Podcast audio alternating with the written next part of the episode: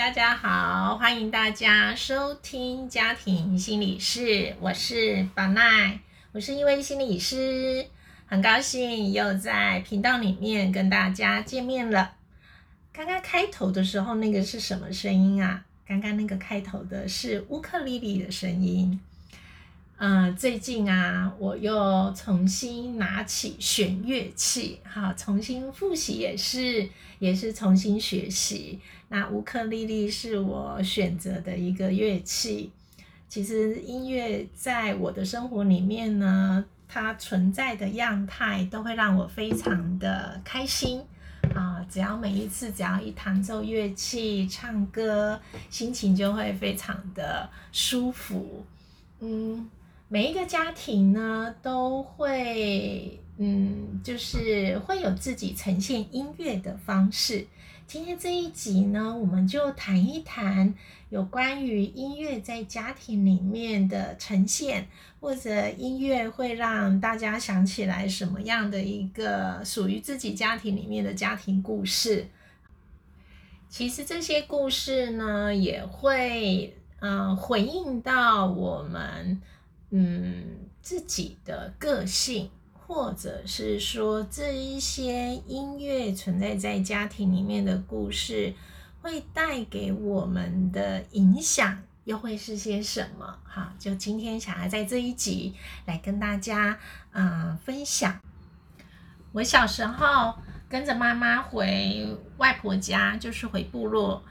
唱歌这件事情呢，是在部落里面一定是。啊，不可或缺的，我觉得啊，包含我自己的姨妈，就是有做那个杂货店，哈，是面摊，也是部落里面很多人会去那边吃东西聚集的地方。我在大学的时候，就寒暑假都会回去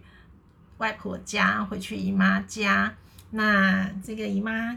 的那个杂货店铺啊，就买了一个那个，就有装了那个投币式的卡拉 OK，这是在部落的标配。好，那那因为是自己的自己的那个姨妈嘛，哈，自己的外婆家里面这样子装，所以呢，真的是唱到爽，唱到饱。呃，就是拿一大堆的那个十块的硬币，一首一首歌头，一首一首歌挑，哈，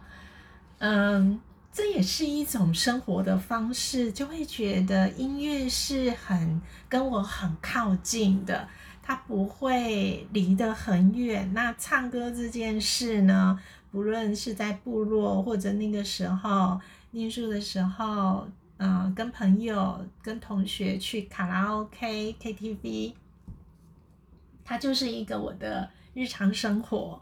那其实呢，大家都说啊，原住民的那个歌声就是会很好听。其实说真的，每一次听到这一个，也算是刻板印象吗？还是一种夸赞？我都会有一些紧张，因为我的歌声在部落里面哦。或者是啊，不要说部落了，在我们家里面，就是家族表哥表姐哈，我都觉得比起来，我是我的歌声是属于最后面的那一个啊。他们的那个，嗯，我觉得不只是技巧这件事，哎，嗯，而是那一种唱歌的开放，还有享受其中的那个感觉。那种态度，对我觉得就是，呃，我唱歌我高兴，我骄傲的那种态度。我觉得我一直是，呃，真的就会在家族里面，我都会觉得不是排在前面的人，因为我还是会很紧张，我的音有没有准啊？我就是被。那个在学校里面的音乐课啊，还是被主流的汉文化影响很重。哎，我一唱出来，我就要是唱标准答案的。我一唱出来，就是要让人家赏心悦目的。可是没有，我看我表哥表姐在唱歌的时候，他们就是别人有没有觉得好听，那个是摆在后面的。很重要的是，那个音乐一响起来。那个歌喉一敞开的时候，我就会看得到，嗯，就是大家是先沉醉在自己的世界里面，我觉得是那种享受其中散发出来的那个态度，才会让我觉得真的是会让听的人不只是要去听你的。音准有没有准这件事情，而是跟着你一起沉醉在那个音乐的情境里面而感到开心。我觉得是这个情绪、这种态度的那种渲染或者感染啊，才会觉得啊，原住民族好会唱唱歌哦，歌喉都很好听。这一点其实我也是逐步逐步的发现啊，我其实，在。音乐的这个，不论是自己感受音乐，或在音乐的学习上面，我有时候常常很容易卡卡关，或者是停顿，嗯，就是会回应到我对于学习这件事情，好像就要去呈现一个表现的那种感觉，要让人家认可，要让人家欣赏，这个会摆在很前面。那就很像我重新在学乌克丽丽的时候，嗯，有一回就是老师就会跟我讲说，有的学生就会问，那到底要怎么弹才是好听？我的老师就跟我讲说，可是重点是要去认识所谓的艺术是没有标准答案的，所谓的艺术是一个好不好听是一个很主观的事情。很重要的是，你自己要先喜欢，要觉得好听，是一定是最优先摆在前面的。那那个乌克丽丽的老师就跟我讲，可是有的学生就会说，那别人就会说不好听，那怎么办？我教我的乌克丽丽的这个老师就说。那别人觉得不好听是别人的事啊，很重要的是我觉得好听啊。那别人说不好听，那关我什么事？好，那我还是会觉得我自己唱的或者是我自己感受起来的，好是好听的为重点。好，然后。这个老师就会说，这个就是音乐很重要的享受，就是自娱娱人嘛，哈，很重要是因为我自己享受在其中的时候，我才能去感染到其他的人，跟着我一起感受在里面，去享受，去感到快乐。我真心觉得现在，好，现在再回想起来，我就在想起。之前在部落听我表哥自弹自唱，或者是表姐们，啊，就是引吭高歌，好放放开喉咙，开心的唱歌跳舞的那种态度，我觉得那种才是真的，就是是一种很重要呈现，或者从音乐里面学到的一种生活方式。我记得有一回，我在陪伴一个也是原住民的一个个案，那他其实，在家庭里面也经历了很多，嗯，就是不开心的事情，或者甚至是一些创伤。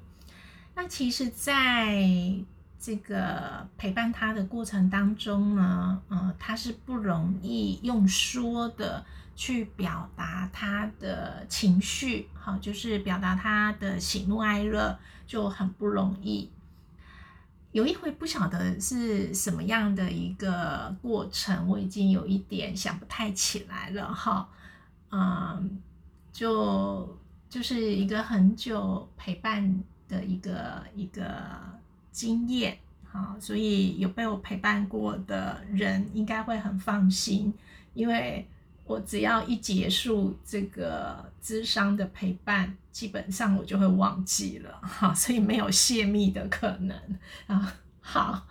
我我有时候常常开玩笑说，我很适合做那个陪伴者，是因为我只要一结束，我就会遗忘。好，回过头来，我要讲的是说，就是有一个正好我在陪伴过程，就是有一次就聊起来。这一个原住民的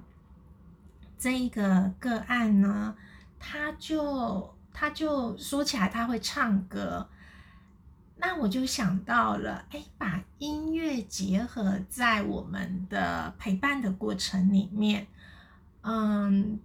我就就聊着聊着就会说，那他想唱哪一些歌呢？或者是他在什么样的心情会唱些什么样的歌？啊，哎，聊到歌曲的时候，我就记得他就很放松，那他也很自然的就唱起来了。呃，在那个唱的歌曲里面，他有唱很悲伤的歌。然后也有唱心事很重的那种曲调的歌，或者是唱着他就呃唱到很开心、很开朗的歌，